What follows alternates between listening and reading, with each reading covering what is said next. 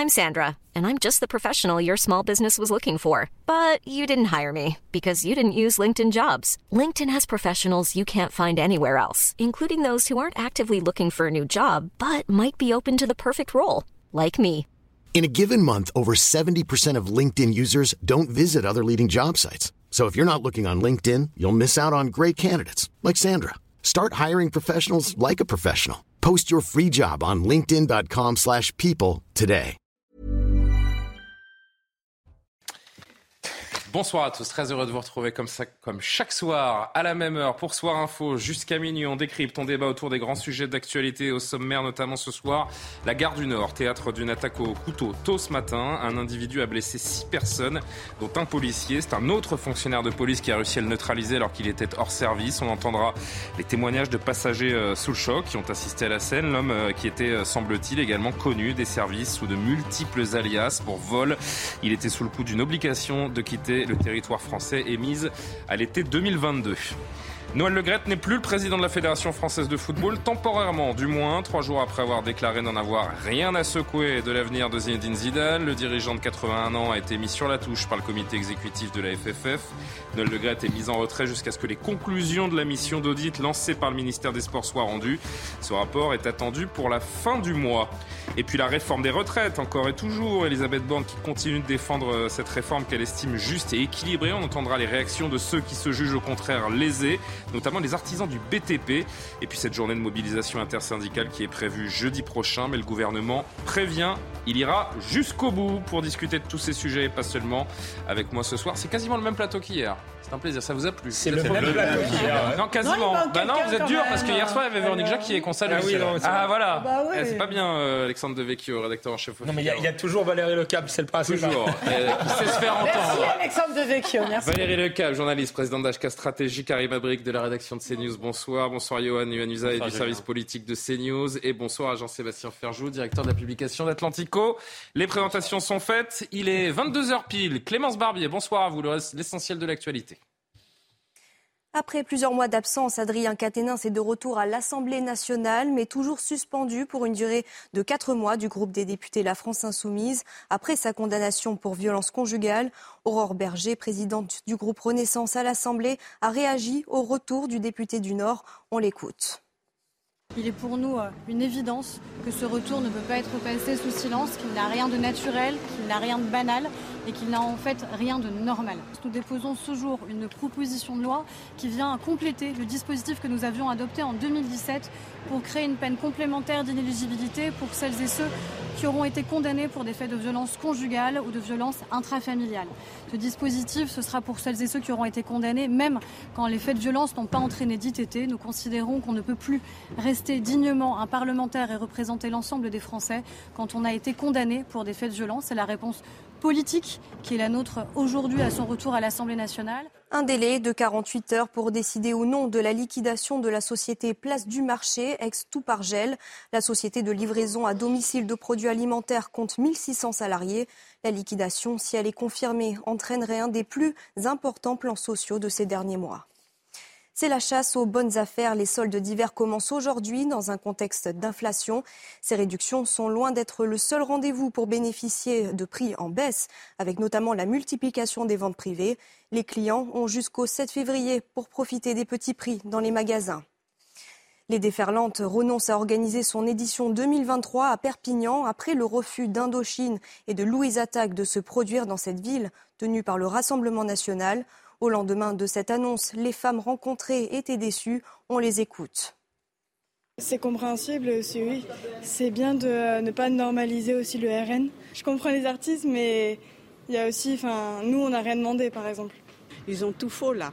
Ils ont fait l'amalgame, euh, le mélange politique et, euh, et- et- et artistique. La musique, c'est quelque chose qui est, je pense, euh, neutre.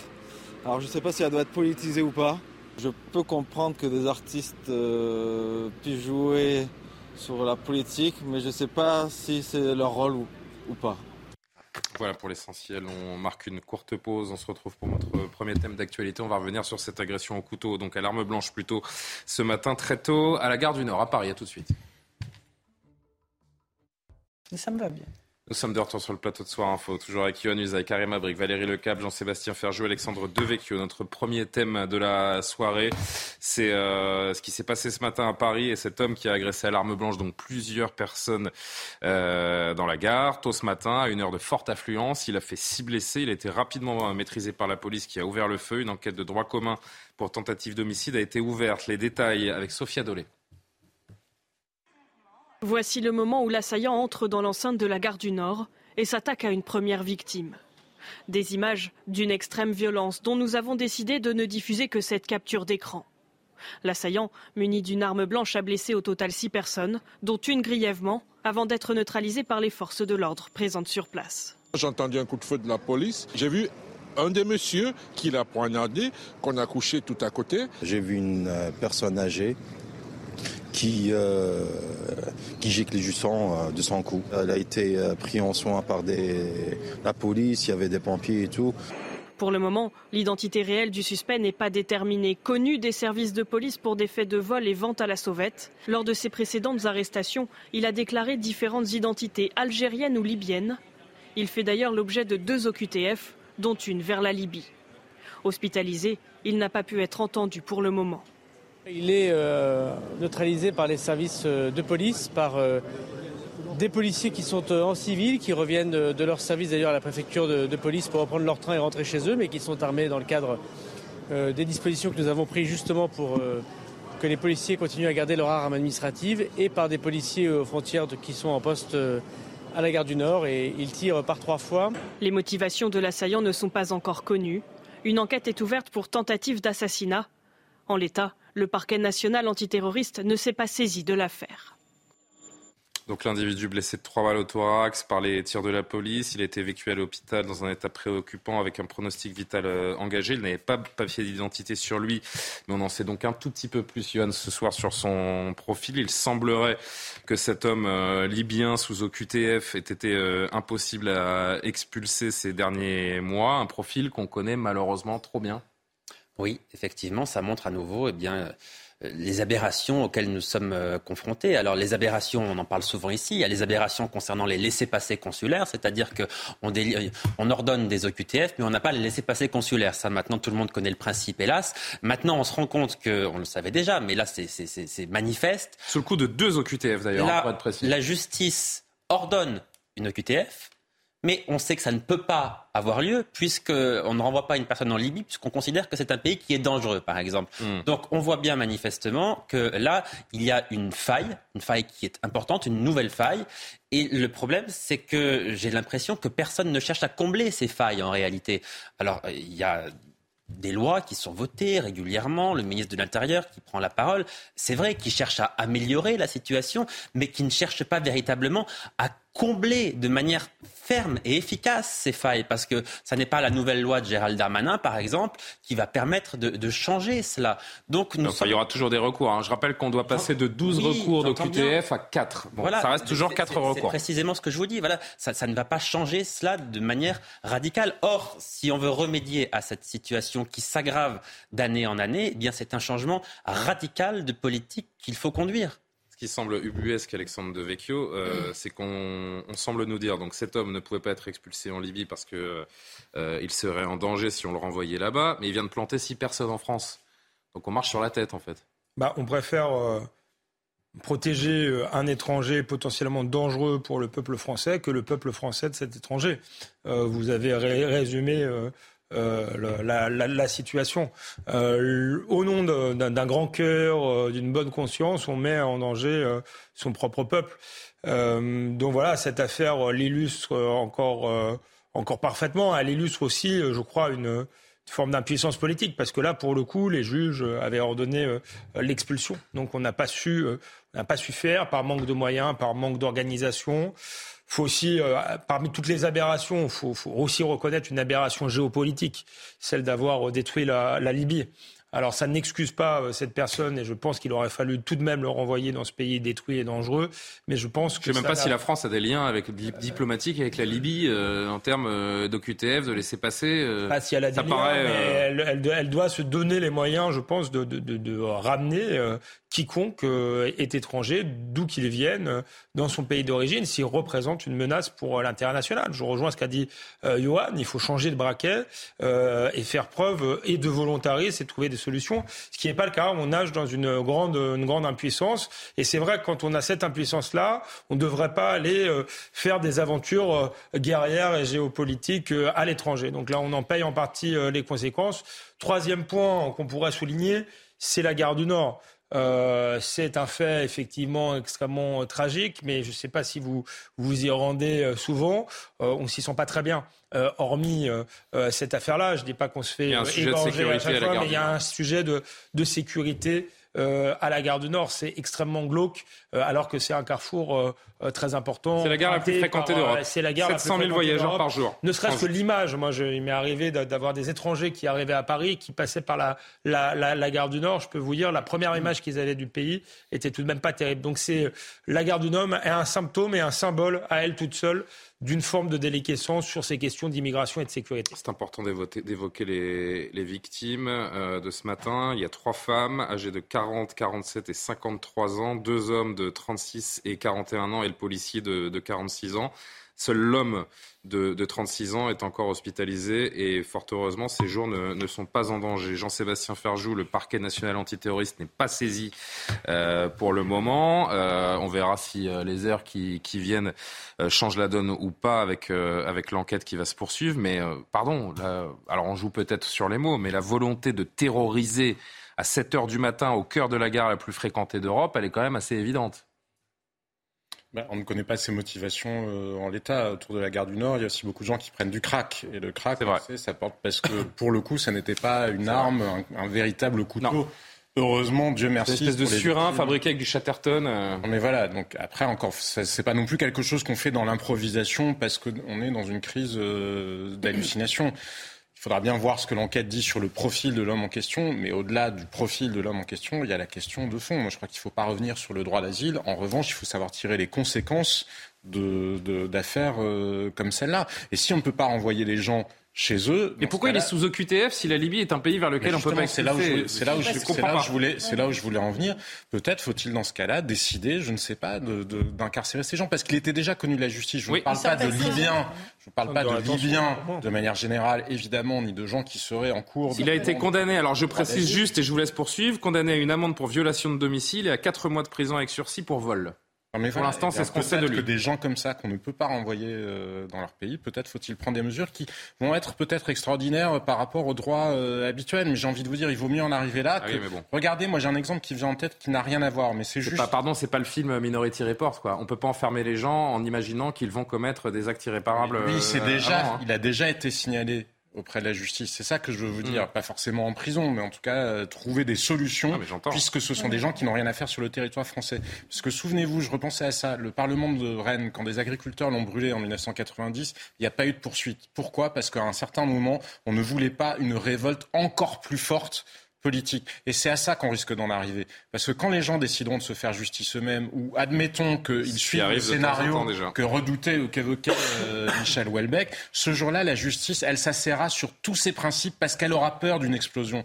Donc pour éviter d'en arriver justement à s'asseoir massivement sur tous les principes, peut-être faut-il savoir envisager des entorses avant, et encore une fois revoir la sociologie d'un certain nombre d'institutions en France. Je parlais avec euh, quelqu'un qui siège dans des cours d'asile d'examen euh, de droit d'asile il me citait un cas relativement récent d'une personne qui, dans son dossier, avait une note euh, de signalement pour des faits de terrorisme. Eh bien, cette personne, elle a eu droit à l'asile en France. Et mais, au nom de quoi? Je ne comprends pas. Comment c'est validé ces choses-là? Comment ça peut être validé? Sous quelle, euh, avec quelle logique? Ben justement, il n'y en a pas, mais c'est là où je vous dis qu'au-delà de la logique juridique, il y a une logique de sociologie des gens qui statuent sur ces décisions-là. La réaction de Marine Le Pen ce matin, le nombre de clandestins sous le code OQTF impliqués dans des actes criminels se multiplie. La future loi immigration devra apporter une réponse ferme et déterminée à cette menace exponentielle. Nous y veillerons. Euh, on va marquer une courte pause. Vous euh, on attend la pause Non, je voulais dire juste une, chose sur la Libye en, complément de, ce que vient de dire euh, Jean-Sébastien Ferjou, c'est que de ce que j'ai compris, au-delà du fait que c'est un pays dangereux, c'est un pays où qui est tellement désorganisé qu'ils n'ont même pas d'interlocuteur en fait à qui s'adresser pour renvoyer la personne. Non, mais peut-être qu'une Si on sait qu'on peut pas l'expulser vers la Libye, l'enfermer, je n'en sais rien, bah, mais en tout cas, pas le laisser dans la nature. Oui, mais justement, à partir du moment où il est déjà connu des services de non, À partir du moment où il est connu, bien sûr. Non mais, non, mais on pourrait, en amont de tout ça, établir une liste de pays dont on considère qu'on ne peut plus accueillir les gens. Alors c'est le chien qui se mord la queue. Oui, c'est parce oui mais il est administrativement illégalement sur le territoire. Déstabilisé qu'ils viennent. il n'est pas entré légalement sur le territoire. Ce serait vraiment renoncer au droit d'asile. Non, mais je suis pas tout à fait d'accord. Je suis pas tout à fait d'accord parce que si c'est au point où il n'y a plus un interlocuteur et où on sait que la personne qui va venir va rester ad vitam aeternam et quoi qu'il arrive, on pourrait euh, imaginer des sortes de dérogations parce que, comme, vous l'avez dit, on n'est pas obligé de garder sur le sol français tout le temps des gens euh, qui posent un problème au pays. Donc, peut-être que c'est quelque chose qu'on pourrait mettre comme condition, en fait, d'avoir une autorité compétente en face. On va poursuivre cette discussion parce qu'il y a encore pas mal de, petites choses à dire avant d'évoquer nos, nos, prochains thèmes. Et c'est l'heure de marquer une pause. Donc, on s'arrête quelques instants. On revient tout de suite pour poursuivre les discussions de Soir Info. À tout de suite. Les discussions de Soir Info reviennent juste après le rappel de l'actualité. Clémence Barbier. Didier Deschamps refuse de commenter la mise en retrait de Noël Legrette de la présidence de la Fédération française de football, mais juge inapproprié ses propos sur Zinedine Zidane. Déclaration du sélectionneur de l'équipe de France à Nice aujourd'hui à l'occasion du lancement de l'opération Pièce jaune aux côtés de Brigitte Macron. Le ministère de l'Éducation s'inquiète du niveau d'orthographe des élèves en élémentaire qui n'a cessé de chuter, selon une étude menée depuis 1987 par le ministère de l'Éducation. Le ministre Papendiaï prône alors la pratique régulière de la dictée et la régularité du calcul mental pour les classes de CM1 et CM2. Charles III, bientôt à Paris, le roi devrait se rendre dans la capitale en mars. L'invitation avait été donnée par Emmanuel Macron lors des obsèques de la reine. Au programme, un dîner d'État dans la salle des fêtes de l'Élysée et plusieurs visites dans la ville.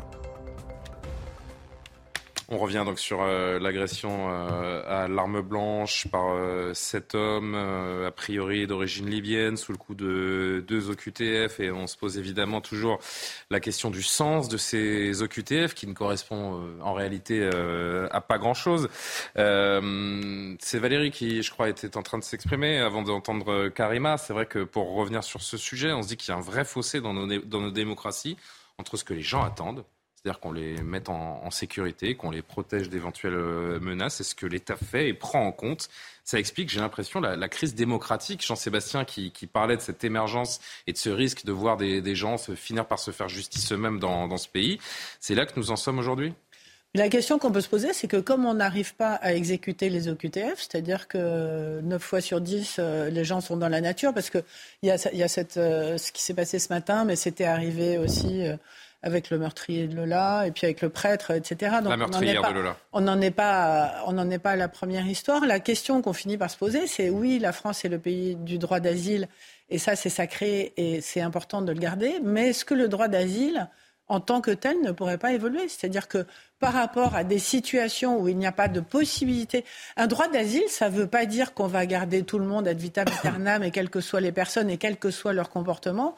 Euh, sur une terre où ils ont été accueillis. Il faut qu'il y ait il faut qu'il y ait soit une enquête. Là, en, concernant la Libye, il n'y a même pas d'autorité capable de récupérer une personne libyenne oui, Mais ça, ça ne doit pas être une excuse pour l'État français. Il doit y avoir un moment où on est capable de mettre hors d'état de nuire des gens illégaux administrativement, qui n'ont donc rien à faire sur le territoire et qui en plus commettent des délits ou des crimes. Oui, mais la, euh, ce qu'on. Ça peut pas durer comme ça, euh, Valérie. Il y, a, des personnes qui proposent que euh, on examine le cas des gens avant qu'ils arrivent définitivement sur le territoire ou avant que ce soit trop tard et qu'on ne peut plus rien faire. Parce que l'expérience montre qu'une fois qu'ils sont installés, c'est très compliqué de revenir en mm, mm, arrière. Mm, c'est vraiment. Donc il faut vraiment aller au bout du sujet, je pense, en amont, si c'est possible. Et euh, paradoxalement, peut-être que dans certaines circonstances provisoires, peut-être, ou de certains pays, on peut pas, euh, on peut pas le faire.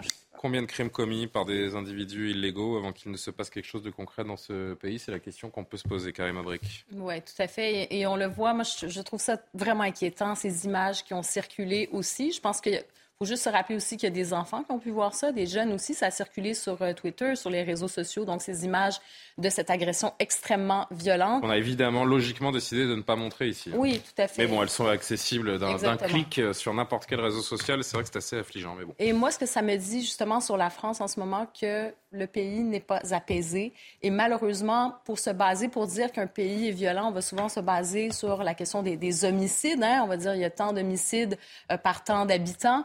Mais plus largement, je pense que la France, il y a un véritable problème.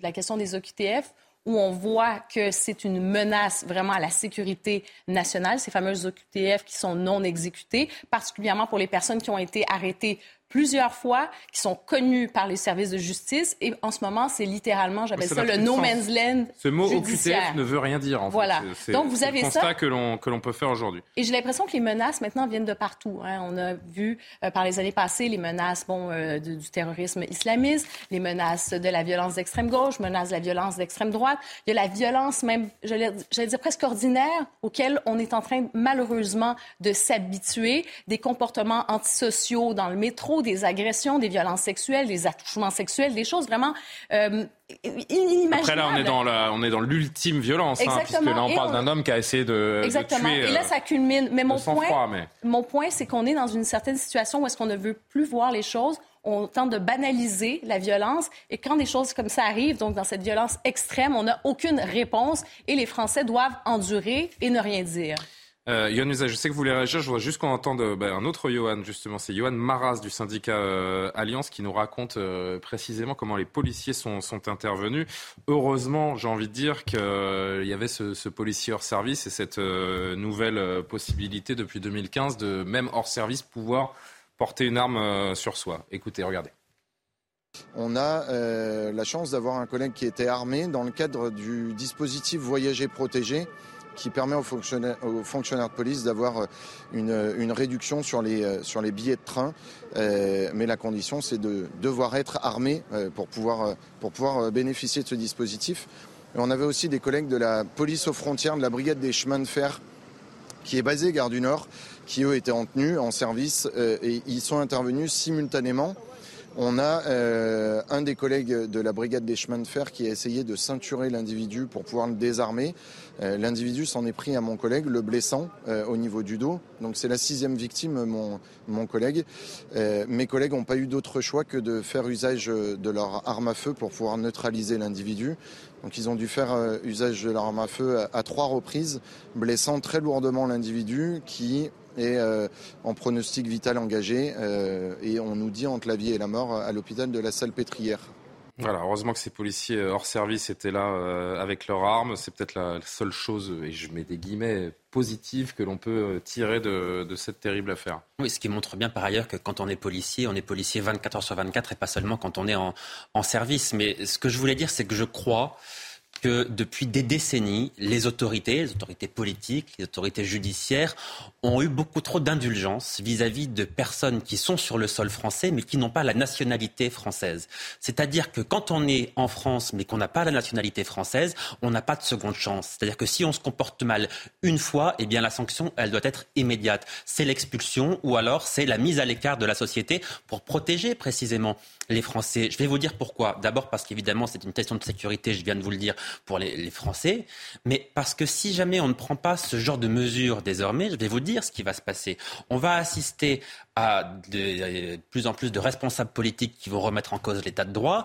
Valérie Lecable disait le droit d'asile c'est sacré, mais si on ne prend pas des décisions radicales, on va être dans une situation qui sera une situation telle que nous n'aurons d'autre choix que d'adapter éventuellement les droits de l'homme, que d'adapter euh, certaines législations, de, de, de changer cet état de droit pour effectivement faire face à une situation qui ne sera plus tenable. C'est pour ça qu'il est urgent de mettre un terme à cette situation et de prendre des décisions radicales, parce qu'après, il sera trop tard et de plus en plus de monde réclamera des solutions qui, je crois, ne sont pas souhaitables. Donc il faut changer les choses avant d'en arriver là.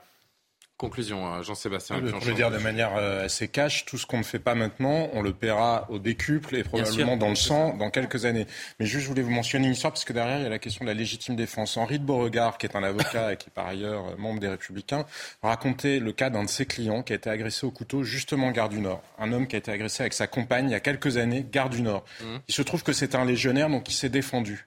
Il a fallu sept ans de procédure et deux procès pour qu'il puisse faire reconnaître la légitime défense. Parce que la magistrature, malheureusement, dans ce pays, c'est ça aussi. Certaines choses doivent euh, en effet euh, changer. En tout cas, il faut l'espérer. Bon, on suivra euh, comme, comme à chaque fois cette affaire de, de, très près. On avance avec un tout autre sujet. Là aussi, c'est le feuilleton depuis le début de semaine. Noël Legrette n'est plus le président de la Fédération française de football temporairement du moins, rassurez-vous. Euh, je parle surtout pour Alexandre, qui, je le sais, le, défend. Trois jours après avoir déclaré n'avoir rien à secouer de l'avenir de Zinedine Zidane, le dirigeant de 81 ans a été mis sur la touche par le COMEX de la FFF aujourd'hui. Noël Le qui est mis en retrait jusqu'à ce que les conclusions de la mission d'audit lancée par le ministère des, des Sports soit rendu. Ce rapport est attendu pour la fin du mois. Outre ses propos sur, euh, Zidane, Le Gret est aussi euh, accusé de harcèlement sexuel. Retour sur cette journée décisive. Sophia Dolé. Il était surnommé par certains le menhir. Ce mercredi, le patron du football français qui semblait inébranlable est mis en retrait. À la sortie du comité exécutif de la FFF, Jean-Michel Aulas, président de l'Olympique lyonnais, et Vincent Labrune, président de la Ligue de football professionnel, font peu de commentaires. Pas de commentaires pour l'instant. Euh, comment ça s'est passé? Il était comment, choses... Monsieur Le Gret Est-ce qu'il était euh, combatif? Est-ce qu'il était désabusé? Il est très malheureux. Voilà. on est des grands garçons, on sait ce qu'on a à faire, on sait prendre notre destin entre nos mains quand on doit le faire. on doit prendre nos responsabilités.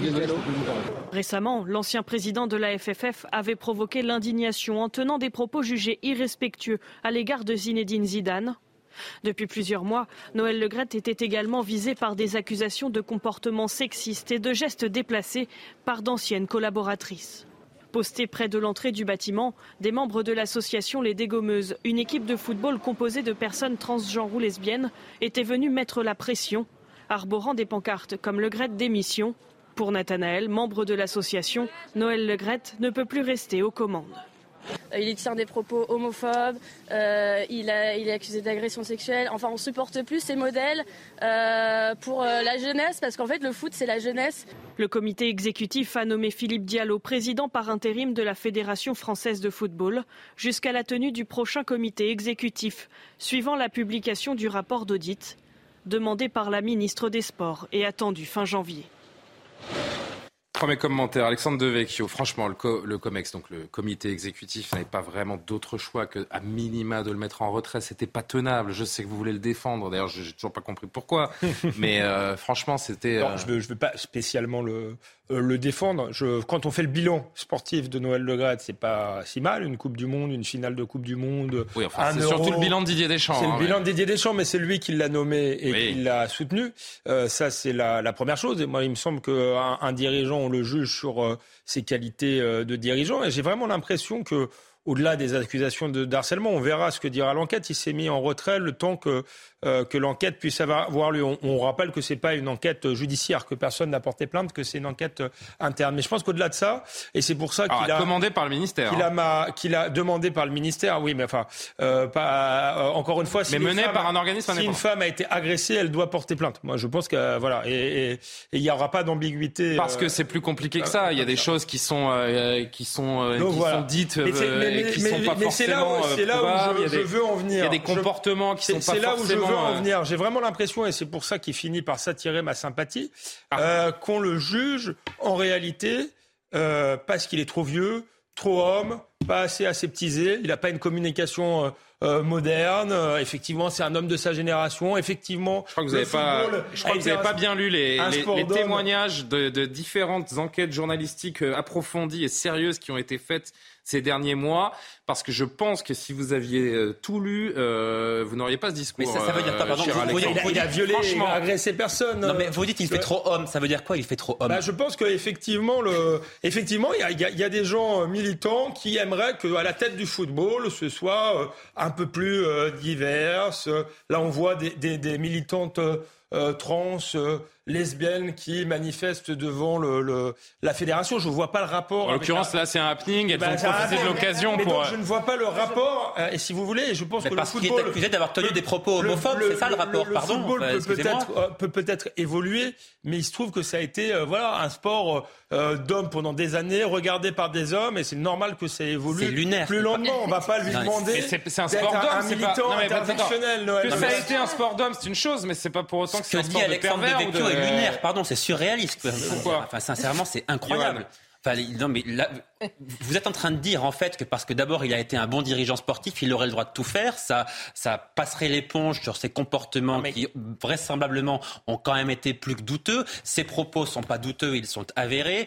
Euh, il y a une forme de racisme, d'homophobie qui Alors, est dites, quelque chose dites, de, allez jusqu'au bout dans les propos. de, de latent. Parce que moi je vois pas, je vois pas de propos. On, on, on verra bien. Pas des propos maladroits, des propos de non, sa génération, mais je vois pas de propos euh, racistes. Non mais euh, ça, par exemple, par avant. exemple l'agence de joueuses, l'agente de joueurs Sonia Swede qui a raconté sa rencontre avec Noël Legrette pour euh, lui parler de football féminin, il lui aurait dit que si elle voulait de l'aide, il fallait passer à la casserole. Donc en effet, c'est très homme de dire ça, mais je suis pas certain que ce soit des choses acceptables. Euh, Noël en fait, Le qui est accusé d'avoir euh, envoyé des SMS à caractère sexuel à des employés. D'anciennes salariés l'accusent de harcèlement et de comportement inapproprié.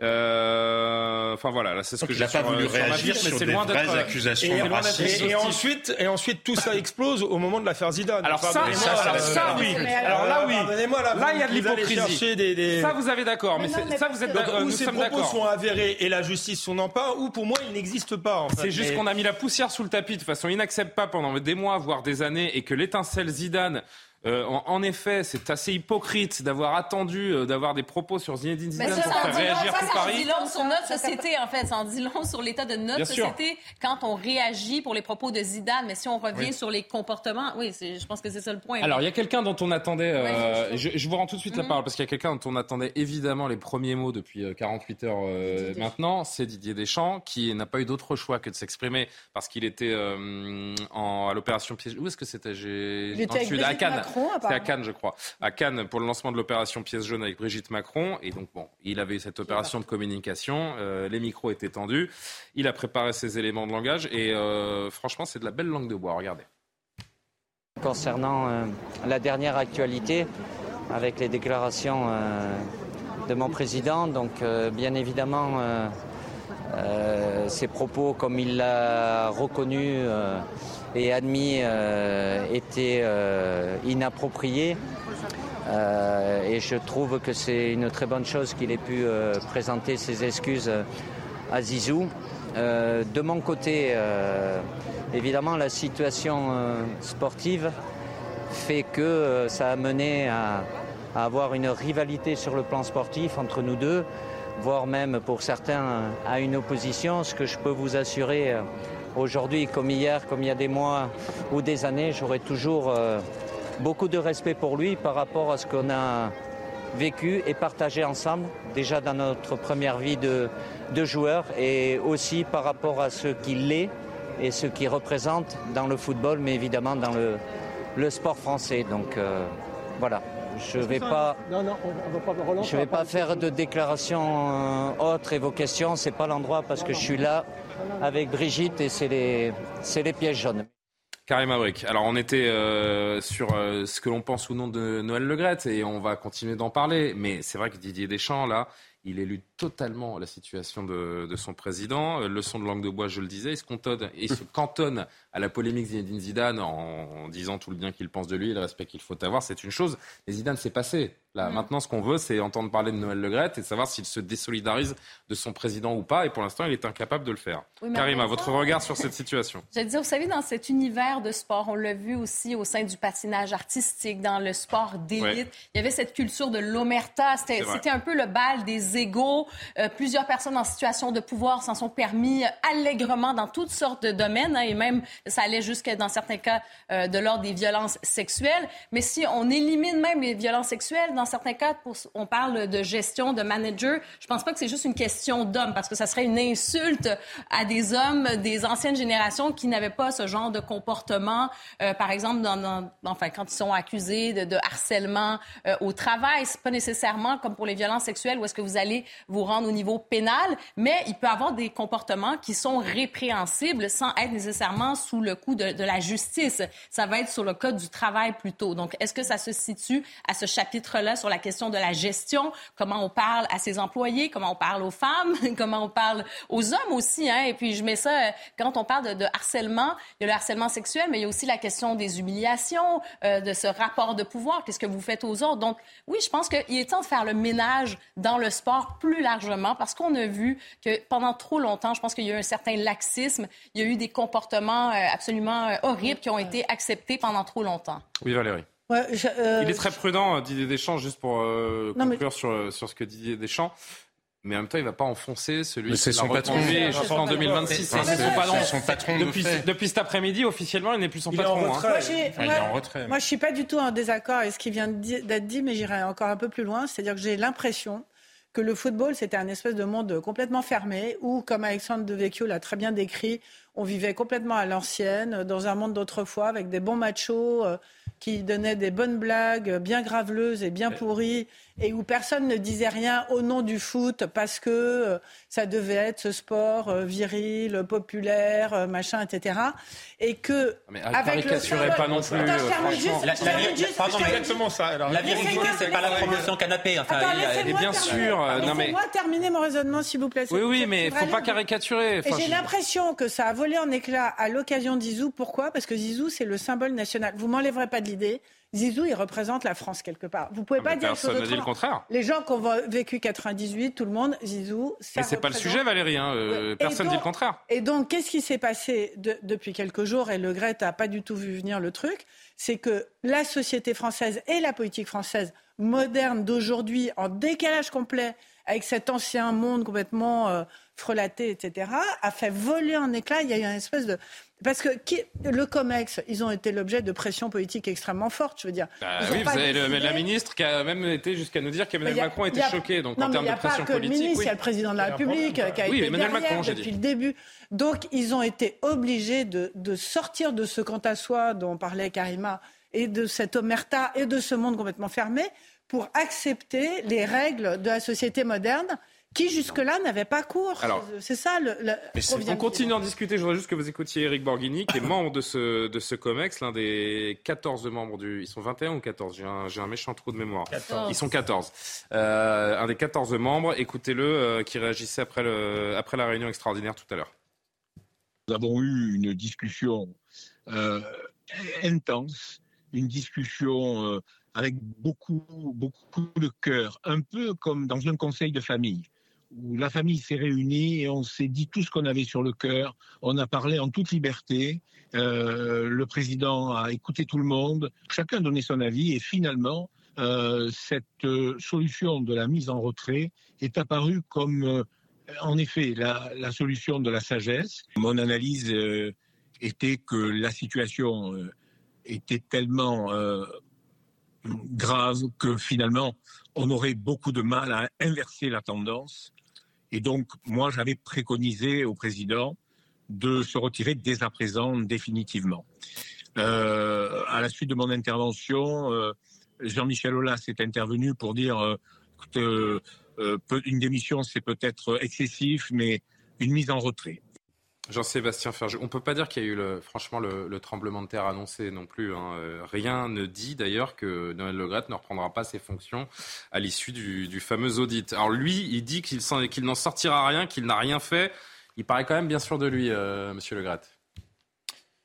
Moi, ce que j'en pense, je suis pas certain que ce soit une grande vague de, de wokisme, comme on dit, qui sont en train de balayer le football français. Je pense ah, mais ça n'a rien à voir. Non, mais exactement. Bah, euh, non, mais si, c'est ce qu'on est en train de dire, le vieux monde qui est balayé. Oui, mais euh, le, nouveau monde n'est pas que woke. Euh.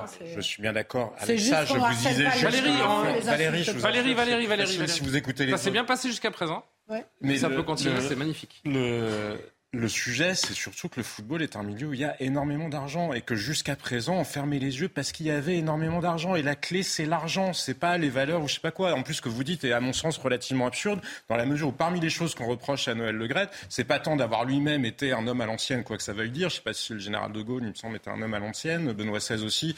Je pense pas qu'on puisse leur reprocher les mêmes choses. Non, mais bref. Vous êtes un peu loin, là. De quoi, de quoi, Valérie, de quoi, de quoi, de- deuxième fois, deuxième. Parmi les, repro- parmi les reproches qui lui ont été faits, il y a, me semble-t-il, une entraîneuse et une sélectionneuse de l'équipe de France. Une entraîneur. Une- Oui, bah, si vous voulez, une entraîneur Ah, oui. de l'équipe de football de France féminin et euh, sélectionneuse, qui les deux ont été accusés d'avoir imposé des relations sexuelles aux joueuses. Ça, ça fait partie des choses qui lui sont reprochées. Et il y a eu prescription parce que précisément la Fédération française de foot a fermé les yeux et n'a dénoncé les faits que trop tard. Donc c'était un monde où effectivement l'Omerta ne visait pas que juste à protéger euh, je sais pas quoi. Et je pense surtout que le, parce que ce qu'on peut lui reprocher aussi, c'est d'avoir fermé les yeux sur le, sur le racisme, d'avoir fermé les yeux, vous le disiez, sur l'homophobie. Et pourquoi tout le monde ferme les yeux? C'est pas parce que c'est un monde à l'ancienne, c'est juste parce qu'il y a de l'argent et que aussi longtemps qu'il y avait de l'argent dans le foot français et que ça rapportait de l'argent, et ben tout le monde fermait les yeux en disant on s'en fout puisque ça paye tout le reste. on s'en il y aura fout. de l'argent. Et quant à dire que, On est- peut avoir de l'argent et pas être raciste. hein. Mais je Je vois suis pas le rapport. Et, c'est quoi le Je- racisme vous avez vu le- pas le rapport mais je vous dis pas que l'argent rend raciste. Enfin, vous êtes cinglé. Non, ou mais pas pourquoi est-ce que c'est Je vous dis que c'est parce qu'il y Oh. avait de l'argent. On n'est pas la Fédé, là. hein, euh. C'est parce qu'il y avait de l'argent que précisément on a fermé les yeux. Pas parce que c'était un monde Encore une fois, il faut quand même des faits. Enfin, je veux dire, je vois la, la- la- la couleur de l'équipe de France. Euh, Non mais quand vous avez... extrêmement- Non, mais attends, attends, attends, attends, attends. et- et- Vous me parlez de faits, Jean- euh, Alexandre. Pardon, Jean-Sébastien. dans les stades, il n'a pas. Ça devient, je pense que c'est désagréable pour nos téléspectateurs. Donc on va essayer de vraiment de s'écouter les uns les autres. Euh, S'il y a une accusation au milieu de, dizaines d'autres personnes ou de centaines d'autres personnes qui ne disent rien, on peut évidemment se poser des questions. Mais là, ça arrive de partout euh, et toutes les enquêtes. Encore une fois, je vous parlais de ces enquêtes journalistiques qui ont été faites et ces témoignages qui sont recueillis. Et le dernier en date de Sonia Swede tous convergent dans la même direction, à savoir que ce monsieur a des comportements qui sont déplacés, qu'il est méchant, qu'il est manipulateur et qu'il crée une ambiance très particulière dans cette euh, fédération. C'est pas tant qu'on lui reproche à lui d'être un horrible raciste, c'est d'avoir fermé les yeux sur le racisme Aussi, aussi. dans le foot et dans les stades et de n'avoir pas voulu s'en occuper. Alors qu'il soit, qu'il soit, qu'il soit euh, acculé, euh, repoussé dans ses retranchements, qu'il ne faille pas tirer sur l'ambulance et qu'il y ait une impression de chasse à l'homme ces derniers jours, ces dernières heures, je peux l'entendre aussi, mais il y a un moment, il n'y a pas de fumée sans feu pour euh, parler trivialement, euh, Alexandre Devecchio. Je sais pas, moi je je, je, je connais pas euh, tous les détails euh, de l'affaire, mais il me semble qu'il y a une enquête interne. Attendons les résultats et dans ce cas-là, il partira et il partira effectivement. Vous imaginez que l'audit lui soit favorable après toutes les sais informations rien. qui sont Effectivement, passées il a, il l'air sûr de lui. Donc, soit il manipule tout le monde et il a commandé une audite qui lui est favorable, soit il semble avoir la, la conscience tranquille. On verra s'il part sur des affaires de harcèlement. euh, eh bien, euh, ce sera juste. S'il part parce qu'il a eu une phrase maladroite sur Zinedine Zidane, Ah non, euh, ça me paraît euh, L'audit euh, n'est pas sur totalement Zidane, délirant. Voilà. Mais euh, il n'empêche que l'audit existe depuis longtemps. L'audit existe depuis longtemps.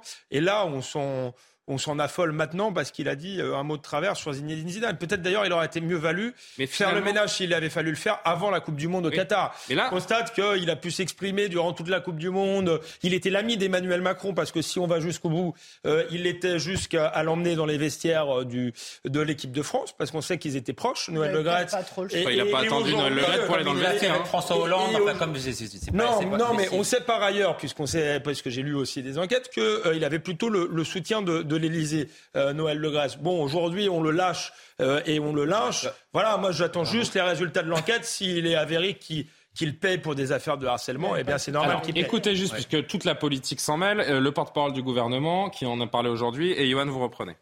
Ça, c'est Philippe Diallo, c'est Philippe Diallo qui est le vice-président qui prend l'intérim, qu'on entend dans un instant. Est-ce qu'on a Olivier Véran? Il arrive. Il est à pied ou en scooter? Il est là, c'est parti. Euh, Là-dessus, j'ai un avis personnel à vous donner, pas un avis gouvernemental. Je partage d'ailleurs l'avis de la ministre en charge, euh, la ministre des, Sports.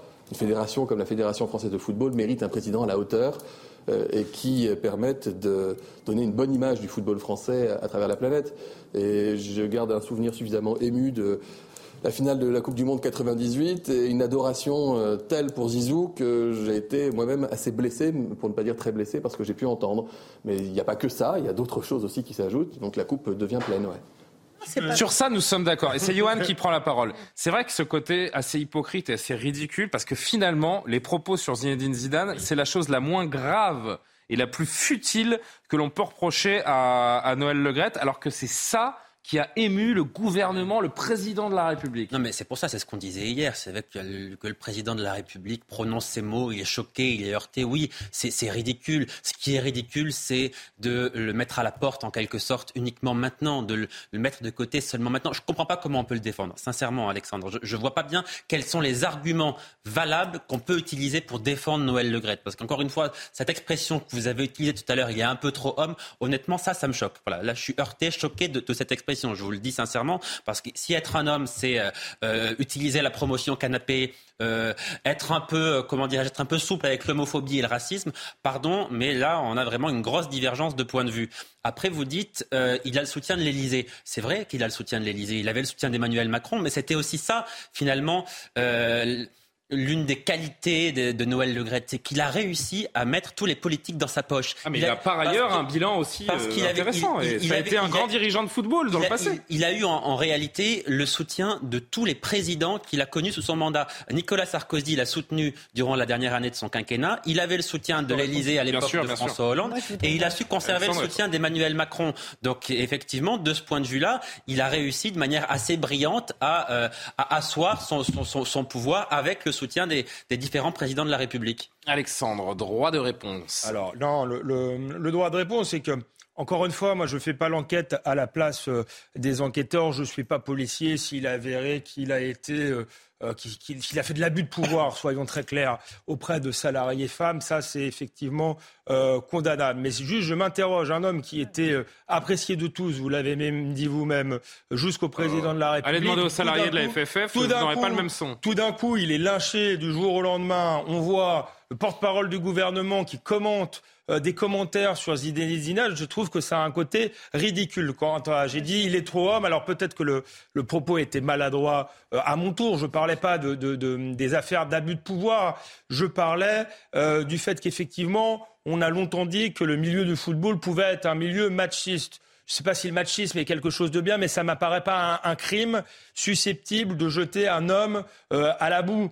Euh, c'est surtout un homme de 80 ans. Je veux dire, le, le rapport aux femmes n'était pas le même dans la génération de Noël Le que dans le nôtre. C'est tout simplement euh, ce que je dis. Je pense qu'il y a des choses qui ont évolué très positivement par rapport à ma génération, mais aussi des choses très négativement, puisqu'on confond parfois des maladresses euh, de la drague lourde avec un crime et du harcèlement. Je mais passer à la casserole, c'est pas de la drague lourde. Pas, qui n'est pas acceptable. Oui, non, mais je, je, Moi, je voudrais... voilà, après, je connais pas tous les détails de l'affaire. Je suis pas avocat ni en, enquêteur. Je voudrais rétablir quelque chose que vous dites tous sur Zinedine Zidane et je suis pas du tout d'accord avec vous. Pourquoi? Parce que Noël Le Gret. Sur Zidane? Zinedine Zidane. Oui, oui, Zidane. oui c'est ça. Et je dis, je suis pas d'accord avec vous parce que euh, Noël Le Gret était président de la Fédération française de football. Vous savez que dans ce pays, il y a des fédérations pour tous les métiers.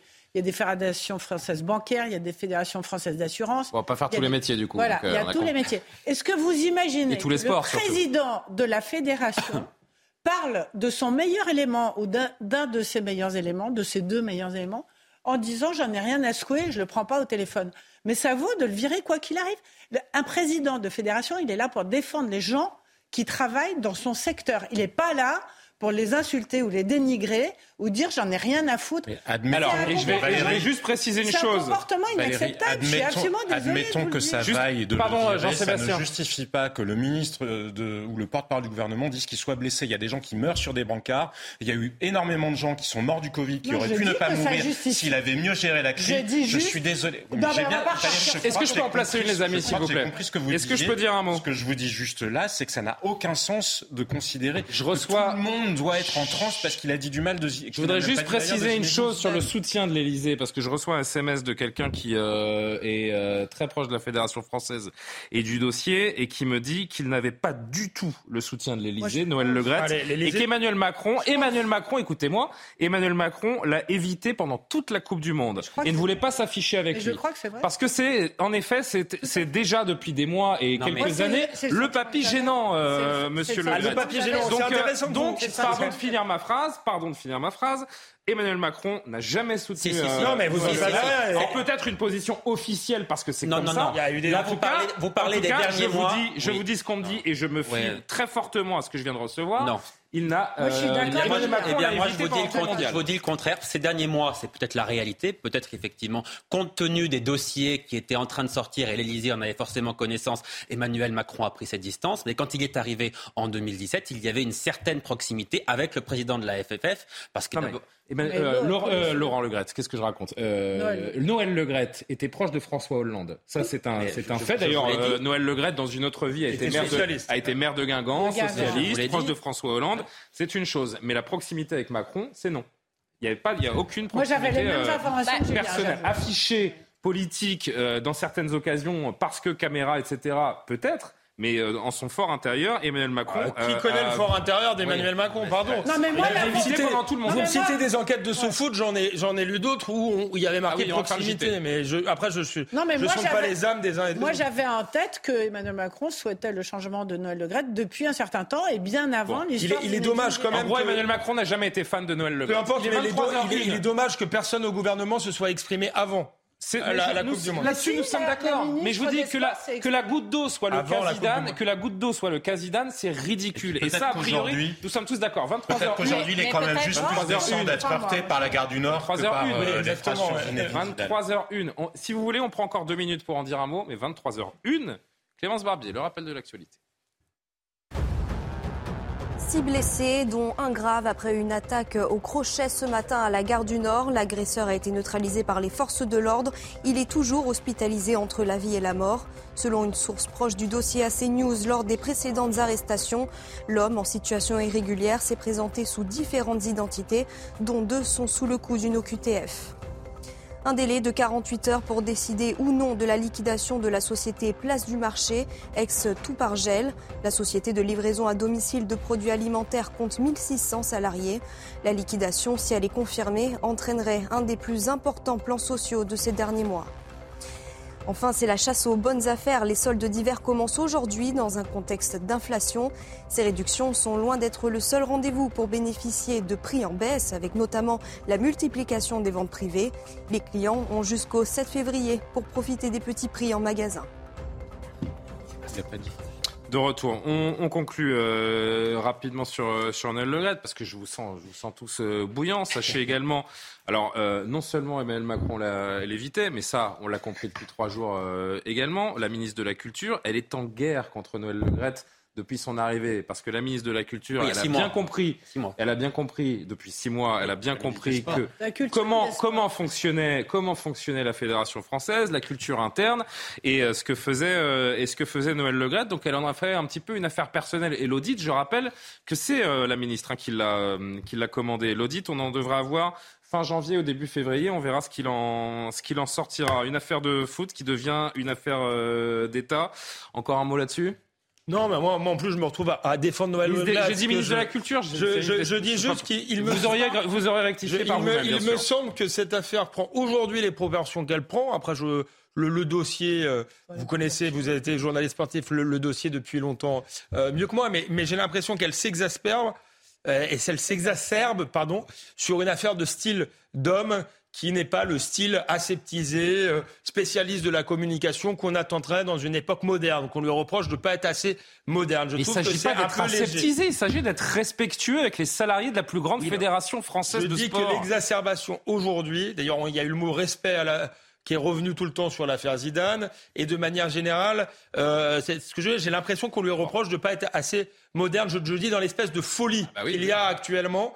Euh, autour, euh, autour de cet homme. et je pense qu'effectivement, effectivement, j'aimerais plus entendre le gouvernement sur la gare du Nord que sur Noël Le Gret. Donc voilà, après, vous connaissez sans doute mieux le dossier en profondeur que moi, puisque vous avez été journaliste sportif, mais je trouve qu'il y a une espèce de, voilà, de, de lynchage en quelques jours qui me paraît euh, suspect. Quand, quand tout d'un coup, tout le monde se retourne sur un homme du jour au lendemain, alors que quelques jours avant, euh, il était respecté.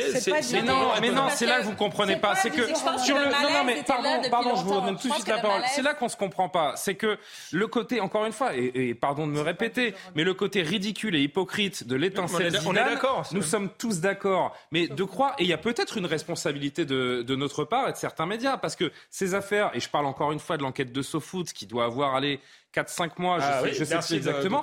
ça fait des années que on en parle et que certains bruits et certaines rumeurs des gens, euh, des observateurs et des gens qui sont proches savent que le fonctionnement n'est pas celui qu'il devrait être. Et cette enquête de SoFoot, c'est vrai qu'elle a un petit peu été passée sous silence par une partie des médias, alors que je peux vous dire que sur 5-6 pages, vous avez des témoignages et c'est une enquête qui est parfaitement renseignée que je vous euh, confierai si vous voulez. J'ai encore le magazine à la maison et vous verrez que, en effet, peut-être qu'il y a eu une forme d'omerta, qu'on a attendu cette étincelle ridicule, cette étincelle ridicule pour mettre le feu aux poudres mais ça fait des mois que c'est connu et euh, les agissements sont dénoncés. Oui, Jean-Sébastien. Et juste pour finir, peut-être un argument qui pourrait plus convaincre Alexandre. Quand vous regardez l'état de pénétration islamiste dans les clubs de foot amateurs, justement dans beaucoup de clubs de la région parisienne, c'est et au point d'ailleurs que euh, un certain nombre de petits garçons euh, venus du centre de Paris ne peuvent plus y jouer. Enfin, ça, il me semble qu'il y a un certain nombre de dossiers. Pour le coup, le vrai sujet, c'est pas l'avenir de Noël Legrette. On s'en fiche. Il a 81 ans. Il a eu une belle carrière. Enfin, voilà, le sujet, c'est l'avenir et le présent d'ailleurs euh, du foot français, parce qu'il y a un foot qui va très bien, parce que c'est un système où, encore une fois, j'y reviens, il y a de l'argent, et puis derrière, il y a des gens, vous le, dites, vous le dites pardon, suffisamment Valérie, c'est une passion populaire, et tout le monde n'est pas euh, Kylian Mbappé, et tout le monde n'est pas Zinedine Zidane, il y a beaucoup d'autres gens qui, justement, dans les stades, ont été victimes de racisme, de harcèlement, de y compris de harcèlement sexuel, mais de la part d'entraîneurs, etc. C'est ça dont on parle, ça n'est pas que le style personnel de Noël Legrette, c'est justement tous les gens qui sont justement, dans justement, qu'on soit bien clair.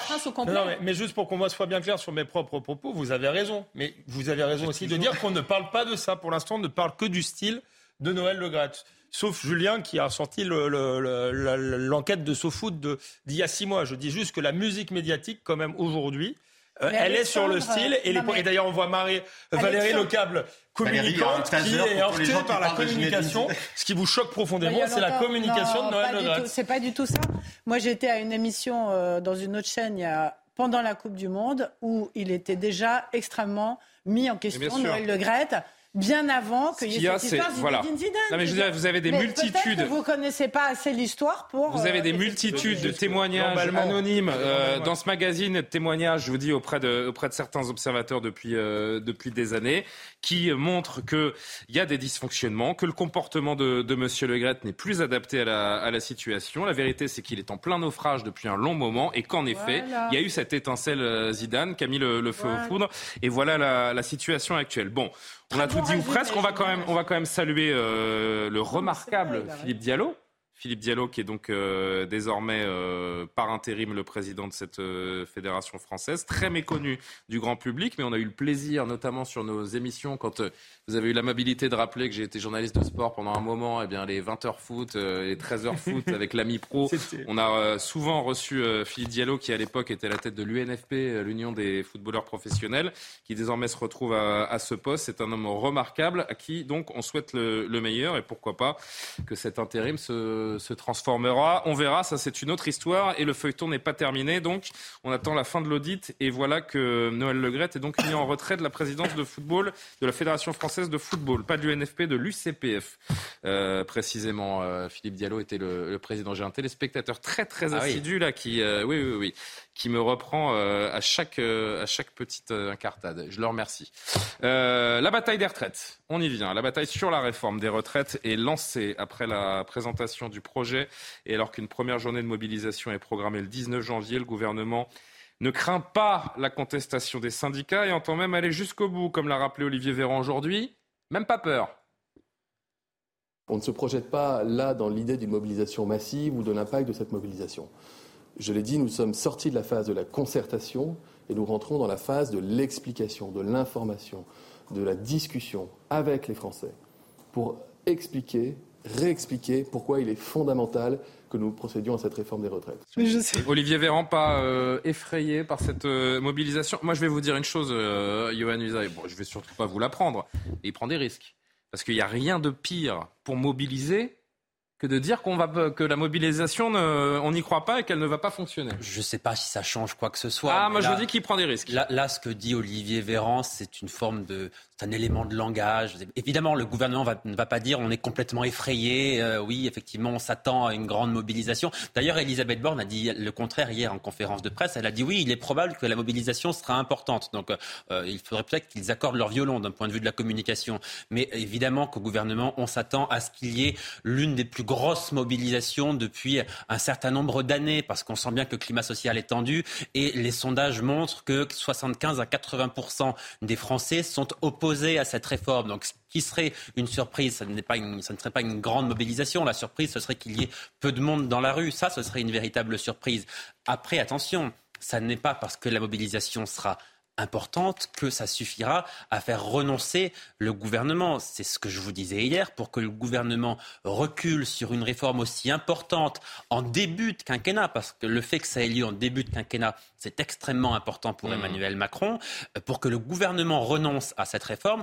Je vais vous dire qu'il ne suffira pas de manifestations nombreuses et multiples, mais il va falloir bloquer le pays et le bloquer pendant un certain, un certain temps pour faire reculer le gouvernement. Que pensez-vous de la réforme des retraites? Les caméras de CNews vous ont posé la question. Bonjour. Que pensez-vous de la réforme des retraites? Les journalistes de CNews sont allés vous poser la question. J'en sors perdant, bien évidemment. Je fais partir euh, plus tard à la retraite. Déjà qu'elle était fixée assez haute et que euh, j'entends dire que nos plus belles années sont après la retraite et euh, de voir que nos plus belles années euh, vont encore régresser, je je ne sais pas ce qu'il y a de bien là-dedans. Tout va dépendre de ce qui va se passer après. Parce que là, on parle d'une euh, réforme maintenant. Mais moi, je vais partir dans la retraite d'ici plus d'une vingtaine d'années. Et d'ici 20 ans, il va y en avoir beaucoup d'autres. Et on pourrait peut-être être gagnant, mais je pense qu'on va être surtout perdant. Euh, je sais que moi, mon père, il m'en a un peu parlé. Euh, il trouve que nous, euh, dans le milieu ouvrier, on est quand même perdant par rapport, par rapport à ça. Donc, bon, je sais que nous, on va avoir certainement des manifestations, des mouvements sociaux. Donc, on, fera partie de, cette révolte et de ces grèves. Hein. La pilule de la réforme a du mal à passer auprès de pas mal de Français, Valérie. Hein. bah oui, 80% des Français pratiquement sont opposés à cette réforme. Sur le papier, ce chiffre est considérable. Je suis absolument euh, d'accord avec ce que vient de dire euh, Nouzaï. C'est-à-dire que forcément, il va y avoir une mobilisation. La grande question, c'est combien de temps elle va durer et de quelle ampleur. C'est-à-dire, est-ce que ça va être un one-shot Est-ce que ça va continuer? Est-ce que les syndicats vont réussir à entretenir la flamme? Parce que d'un côté, il y a une colère et, une opposition à la réforme, mais en même temps, quand on pose la question aux Français et qu'on leur dit est-ce que cette réforme va passer, ils répondent aussi oui à 80%. Ils sont convaincus que la réforme va passer et ils sont convaincus qu'ils ne vont pas pouvoir y faire grand-chose.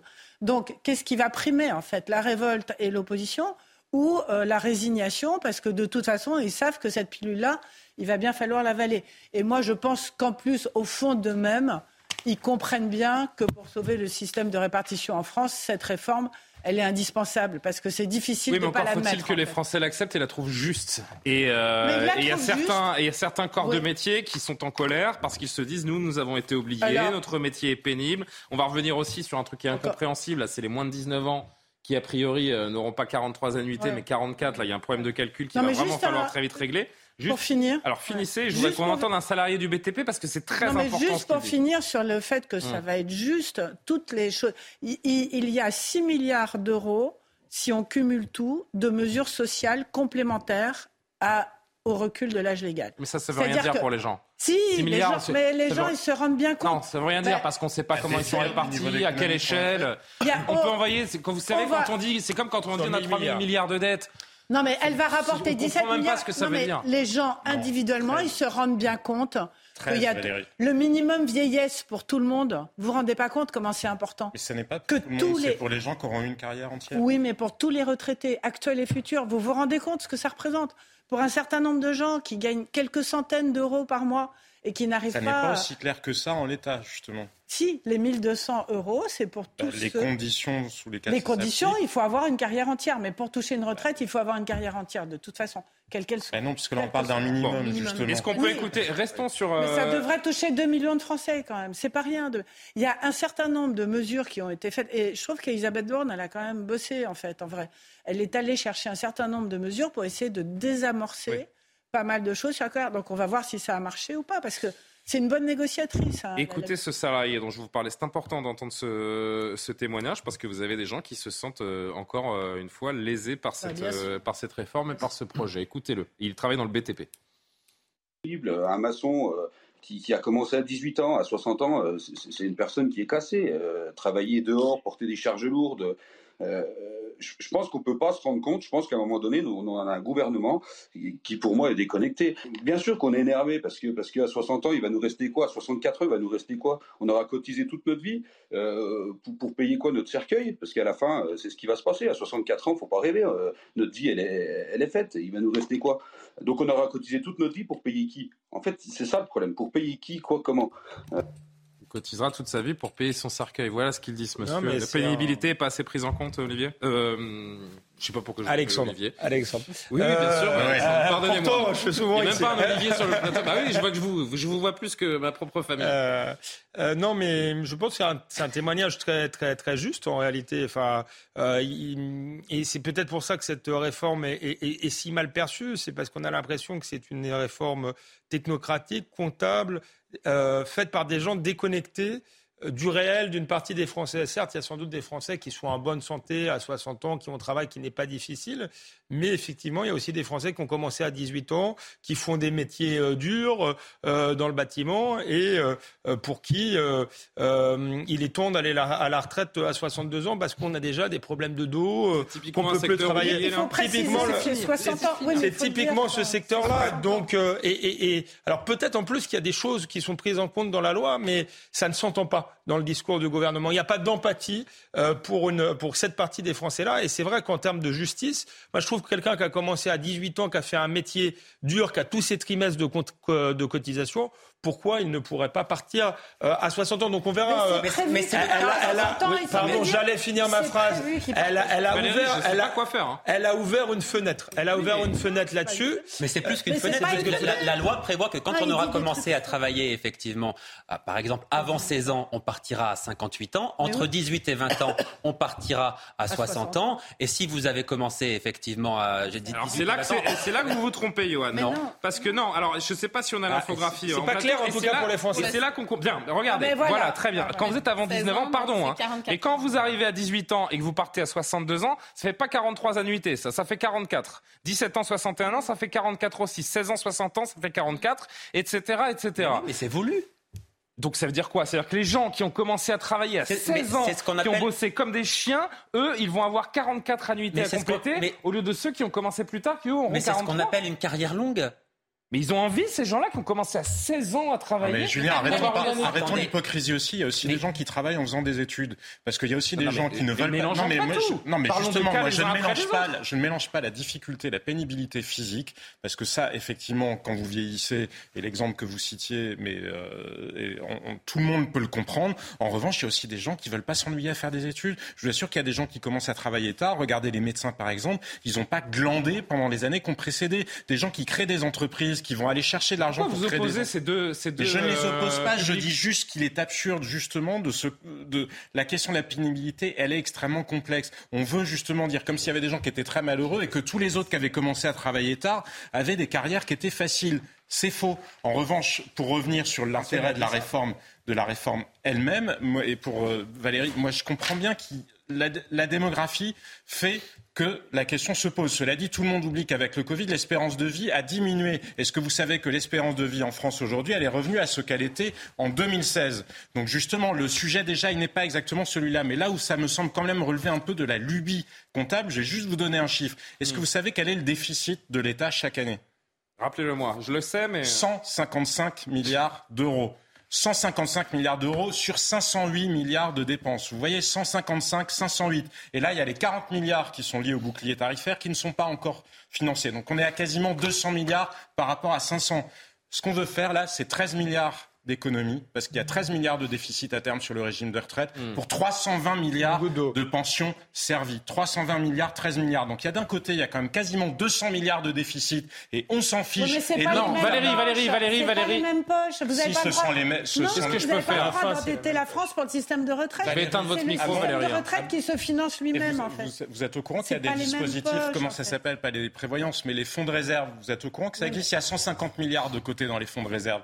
Donc moi, je vous dis que cette réforme, elle peut être justifiée pour des tas de raisons, parce que l'allongement de la durée de la vie fait qu'on doit se poser la question du sens du travail, de qu'est-ce qu'une carrière longue, et effectivement de qu'est-ce qu'on fait. Il y a des tas de gens qui ont envie de continuer à travailler, d'ailleurs, même après l'âge de la retraite. En revanche, je maintiens que c'est une lubie comptable, c'est devenu mais le totem des technocrates français. Encore une fois, les ordres de grandeur ne tiennent pas la route. 13 milliards pour faire 13 milliards d'économies quand on a quasiment 200 milliards de déficit de l'autre côté. On voit bien qu'à minima, pour faire passer la pilule, l'État pourrait faire des mais efforts j'entends et ailleurs. me donner toutes les explications euh, les plus brillantes que vous voulez. Euh, quand quelqu'un qui commence à travailler à 16, 17, 18 ans doit fournir 44 annuités pour avoir une retraite, une retraite à taux plein, alors qu'au-delà de cet âge-là, c'est 43 annuités. Pardon, je ne comprends pas Oui, la ça, logique et la justice. de seuil. Je ne comprends pas la logique et la justice de cette réforme si elle en reste là, évidemment, parce que, à mon avis, c'est ça, ça va pas durer. hein. En général, quand il y a des points comme ça, pas que c'est fait exprès, mais c'est pratiquement, ça va être de- d'excellents sujets pour euh, euh, faire des amendements éventuellement. Donc, il y a ça aussi, il ne faut pas Oui. l'oublier.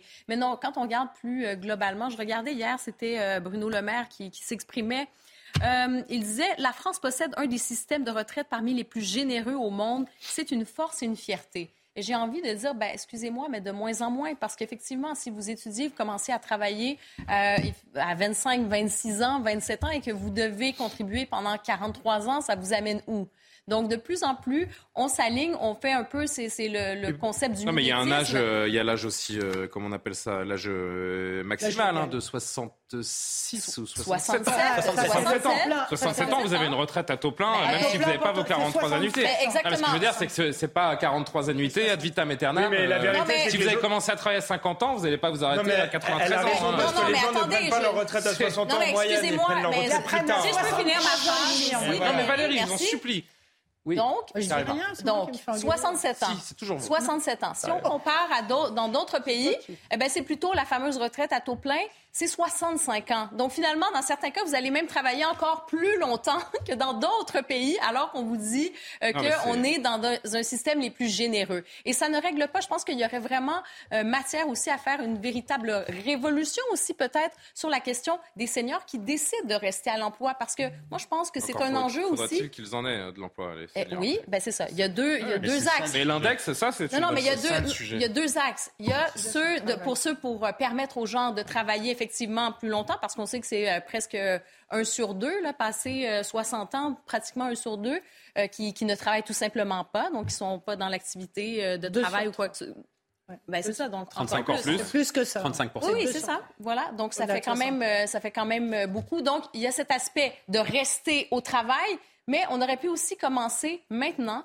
pour les seniors qui veulent travailler plus longtemps, d'avoir certains euh, bénéfices fiscaux, par exemple, d'avoir certains aménagements de Oui. travail. Et les employeurs, en ce moment, ne sont pas prêts à ça.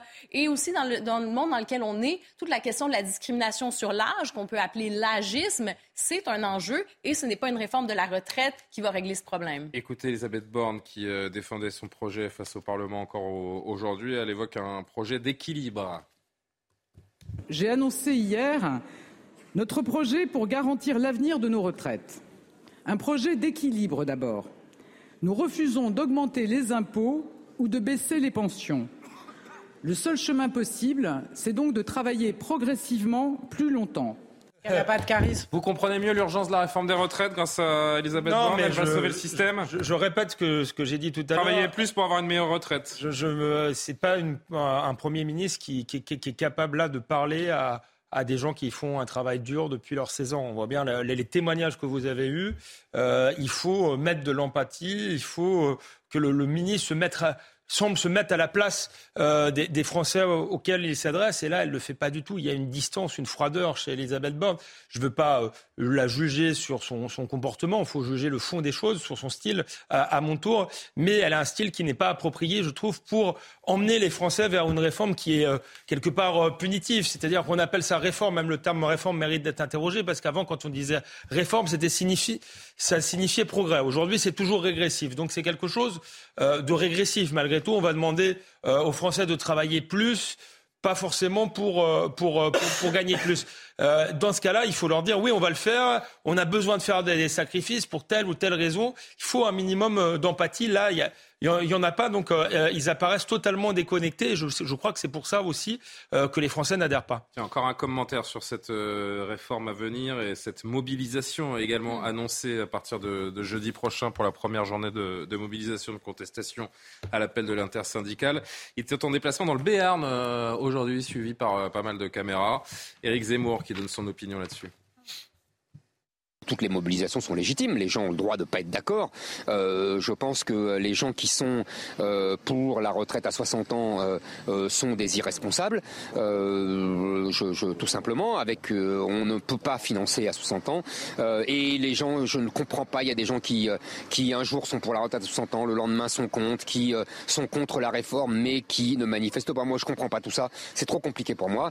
Moi, ce que je dis, c'est que voilà, le, le, le ce, plan du gouvernement reprend globalement mes, principes, donc je ne vais pas critiquer euh, ce que j'ai défendu, mais il faut aller plus loin dans, ce que je vous ai dit, les, mesures euh, sociales et euh, l'encadrement, le, la globalité de cette politique qui peut pour sauver ce système de répartition. Éric Zemmour qui était à la rencontre d'un boulanger aujourd'hui. Il faut aller plus loin, dit-il. Dans quel domaine? Ça vous fait sourire euh, cette euh, prise de parole d'Éric Zemmour, l'ancien candidat à la C'est la formulation qu'il a utilisée qui me fait sourire. C'est que je ne suis pas certain que le gouvernement se soit inspiré du projet d'Éric Zemmour pour écrire son texte. C'est le jeu. Hein. Mais en l'occurrence, euh, Éric Zemmour, lui, pendant la campagne, prenait un, projet projet, il est beaucoup critiqué par les Français. Éric Zemmour, lui, prenait un projet encore plus radical, c'est-à-dire qu'il voulait euh, repousser l'âge légal de, départ à la retraite au-delà de 64 ans. Donc, effectivement, là, il est obligé de dire que le gouvernement va dans le bon sens. Il n'a pas le choix. Ça doit quelque part lui faire un peu mal de soutenir euh, à demi-mot une réforme du, euh, gouvernement parce que c'est un opposant qui, est farouche au gouvernement. Mais effectivement, ça va, ça va dans, dans son sens, oui. Laurent Berger, également, je voudrais que vous faire entendre. Pour lui, non, c'est non. La CFDT, bien sûr. Pour moi, c'est toujours non. Pour la CFDT, c'est toujours non. Pour l'ensemble des organisations syndicales de ce pays, c'est non. 64 ans, c'est non. Pourquoi? Parce que cette, cette réforme, qu'on qualifie d'ailleurs de réforme des retraites, c'est davantage une réforme des finances publiques c'est davantage une réforme d'équilibre financier sur le seul dos des travailleurs. Les 20 milliards d'économies dont on parle, c'est sur le seul dos des travailleurs en les faisant travailler plus longtemps. Et parmi ces travailleurs, ceux qui sont le plus concernés, c'est les travailleurs modestes. Depuis toujours, la CFDT est opposée au report de l'âge légal de départ en retraite parce que c'est la mesure la plus injuste concernant les retraites. Alexandre Devecchio, la grande question, c'est est-ce que ce non à cette réforme va prendre dans la rue? Est-ce que les Français vont joindre les syndicats, la gauche? J'en sais rien parce que les, Français sont extrêmement fatigués. S'ils commencent à, descendre dans la rue, ça peut faire très mal parce que Johan Usa disait que le véritable enjeu, en fait, c'était la chute du gouvernement. Donc si ça prend, il peut y avoir euh, l'envie de faire chuter le gouvernement. En même temps, il n'y a pas de, il n'y a pas d'alternative euh, crédible. Donc euh, pour l'instant, je ne crois pas forcément à une grande mobilisation, mais je voulais juste réagir rapidement à ce qu'a dit Éric Zemmour parce que là, on a, je crois, la raison pour laquelle finalement il a été derrière Marine Le Pen. Marine Le Pen a fait preuve de plus d'empathie, de compréhension envers les classes populaires qui travaillaient, qui cotisaient longtemps et qui n'avaient pas forcément envie de devoir, de devoir travailler plus pour un projet finalement pas, pas, pas, pas, bien défini. Donc là, je crois qu'il persiste, moi, dans l'erreur. Il dit que le gouvernement a, a repris son logiciel, mais je crois que Eric Zemmour a perdu en partie parce que sur le plan économique et social, il était trop proche du logiciel du gouvernement. Et enfin, Eric Zemmour euh, est pour une politique de fermeté face à, à l'immigration. Et là, il a raison de dire qu'il faut être totalement cohérent. Je crois que beaucoup de Français veulent moins d'immigration, mais veulent préserver leur, leur état social. C'est ce qui s'est passé d'ailleurs dans les pays type Danemark, Suède, qui sont des pays sociaux-démocrates, qui ont un modèle social protecteur. Ils ont dit stop à l'immigration parce que trop d'immigration, c'est la fin de notre modèle social. Et il faut aussi s'interroger sur cette question quand on parle des retraites. Alors vous évoquez une Marine Le Pen un petit peu plus light. Je vous propose qu'on écoute sa réaction, elle encore, euh, dernier extrait sonore pour, euh, pour ce sujet, et nos deux, nos deux amis concluent. Allez-y. C'est un choix de société. C'est pas seulement un problème budgétaire. Est-ce que l'on peut indéfiniment euh, euh, faire fi de la nécessité dans un pays euh, civilisé euh, qui est attaché au progrès social euh, de ces années de vie en bonne santé dont on peut profiter à la fin de sa vie de travail Je ne le crois pas. Je crois que c'est un élément qui est un élément important et, qui aujourd'hui est totalement balayé par le gouvernement. Je la trouve d'une très grande brutalité cette réforme. Est-ce que vous vous rendez compte tout de même Alors moi, je, euh, je, ne parle pas de moi euh, particulièrement. C'est pas moi qui ai choisi les dates de mise en application, mais euh, quelqu'un euh, qui est né la même année que moi, c'est-à-dire en 1968, a vu donc sa durée de travail augmenter de 4 ans en l'espace de 11 ans.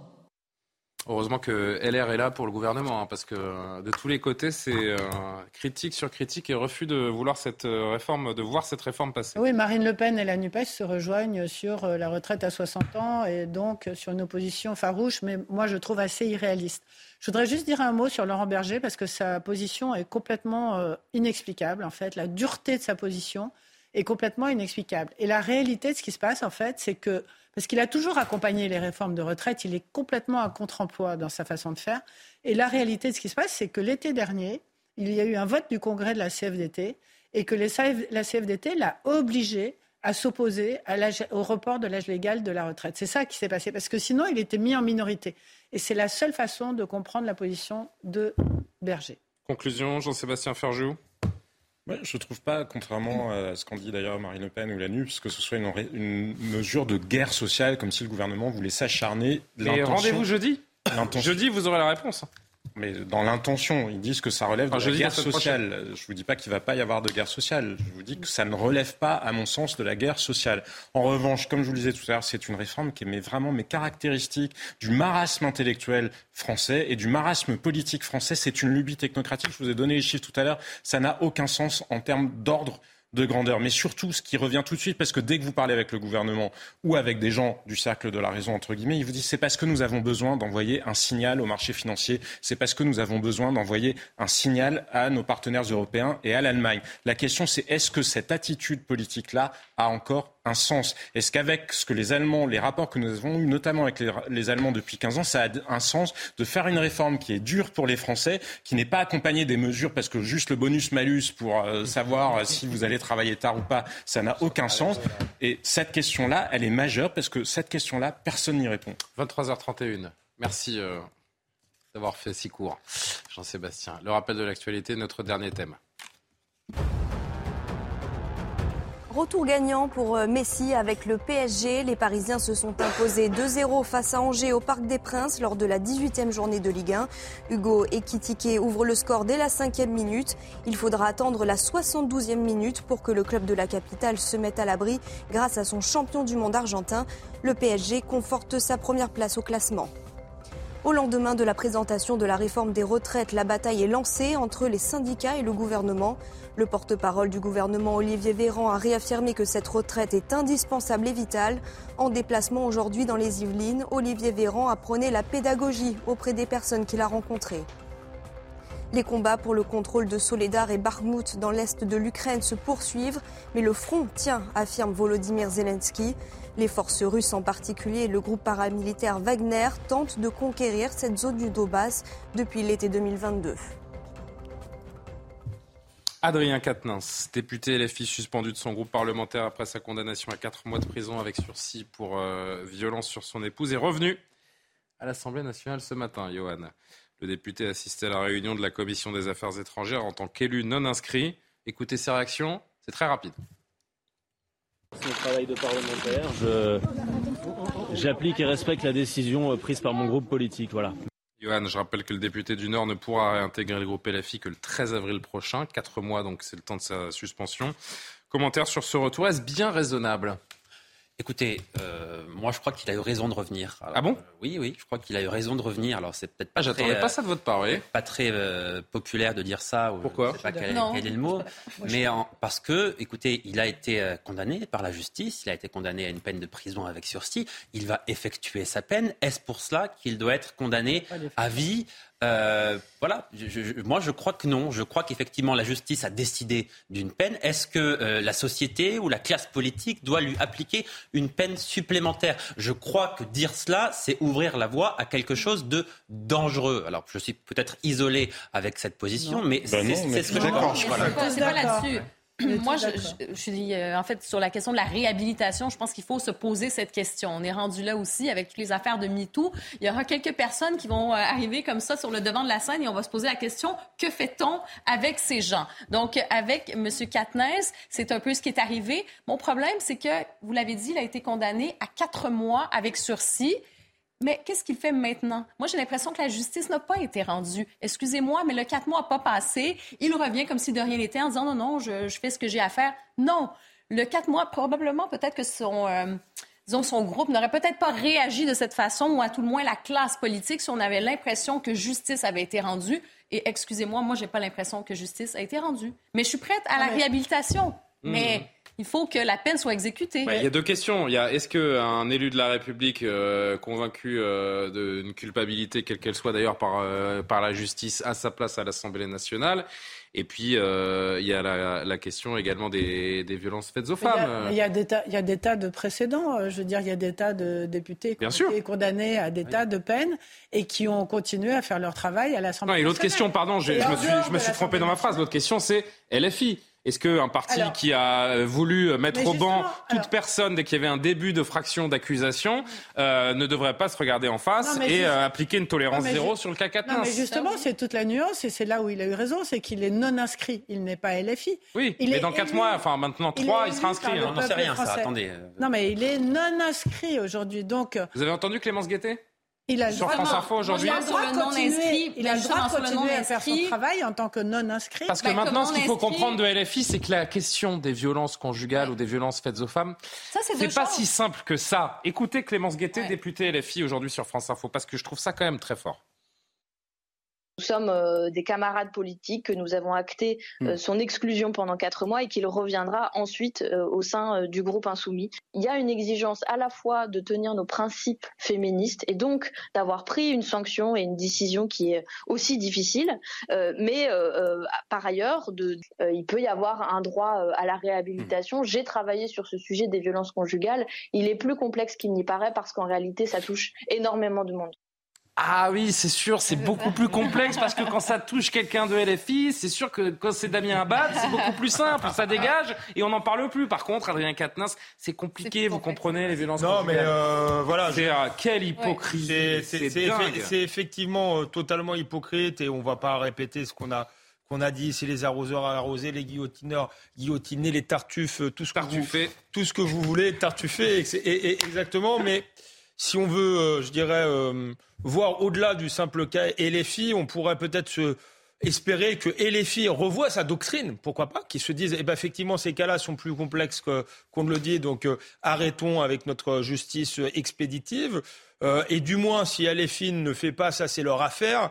Euh, il ne faudrait pas que, le, si vous voulez, la, la, doctrine LFI contamine toute la vie politique et la vie publique. Et c'est un peu ce qu'on a vu. La doctrine LFI, c'est la doctrine MeToo, c'est la doctrine ba balance ton port. Et on a vu beaucoup de médias, on a vu d'autres partis politiques, Aurore Berger là, euh, faire la, la leçon à, elle à souhaite LFI. Créer, je me permets, elle souhaite créer une peine complémentaire d'inéligibilité pour les personnes oui, condamnées pour des faits de violence conjugale. Donc il y a les délits acceptables et puis il y a ceux qui sont. Oui, donc, qui sont donc voilà, il faudrait que toute la classe politique revienne à la raison.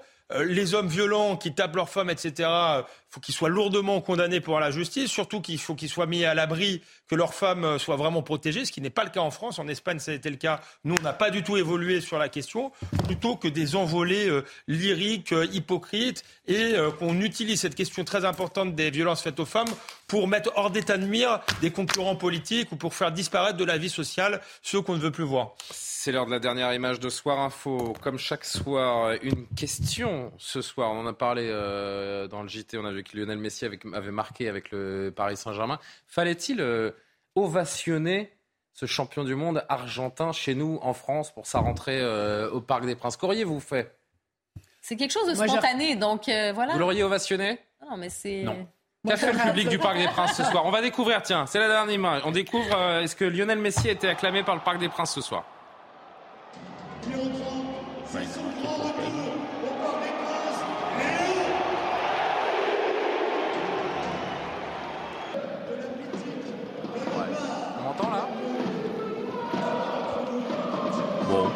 Bon, c'est une belle ovation, mais c'est pas non plus. euh, Non, c'est pas un De truc la de folie. dingue. Pas un truc de fou. C'est pas la meilleure dernière image de l'année. Non. Bon, on fera mieux demain. Ouais.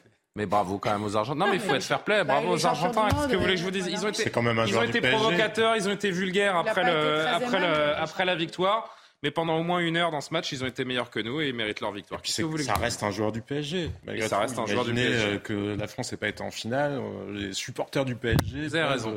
Ovationner leurs joueurs. Merci Jean-Sébastien d'être là pour tout, toujours nous remettre sur la voie, sur le sur De la raison. sur La le voie de bon la chemin. sagesse. La voie de la sagesse. Emmanuel Rupi a préparé cette émission. Je l'en remercie. Merci à tous les cinq, j'ai failli dire quatre. Merci aux spectateurs, toujours plus nombreux. Et on les remercie euh, également. L'heure des livres avec Anne Fulda, suivi de l'édition de la nuit. Toutes les émissions, toutes les infos à retrouver sur cnews.fr. À demain pour Soir Info. Bonne nuit.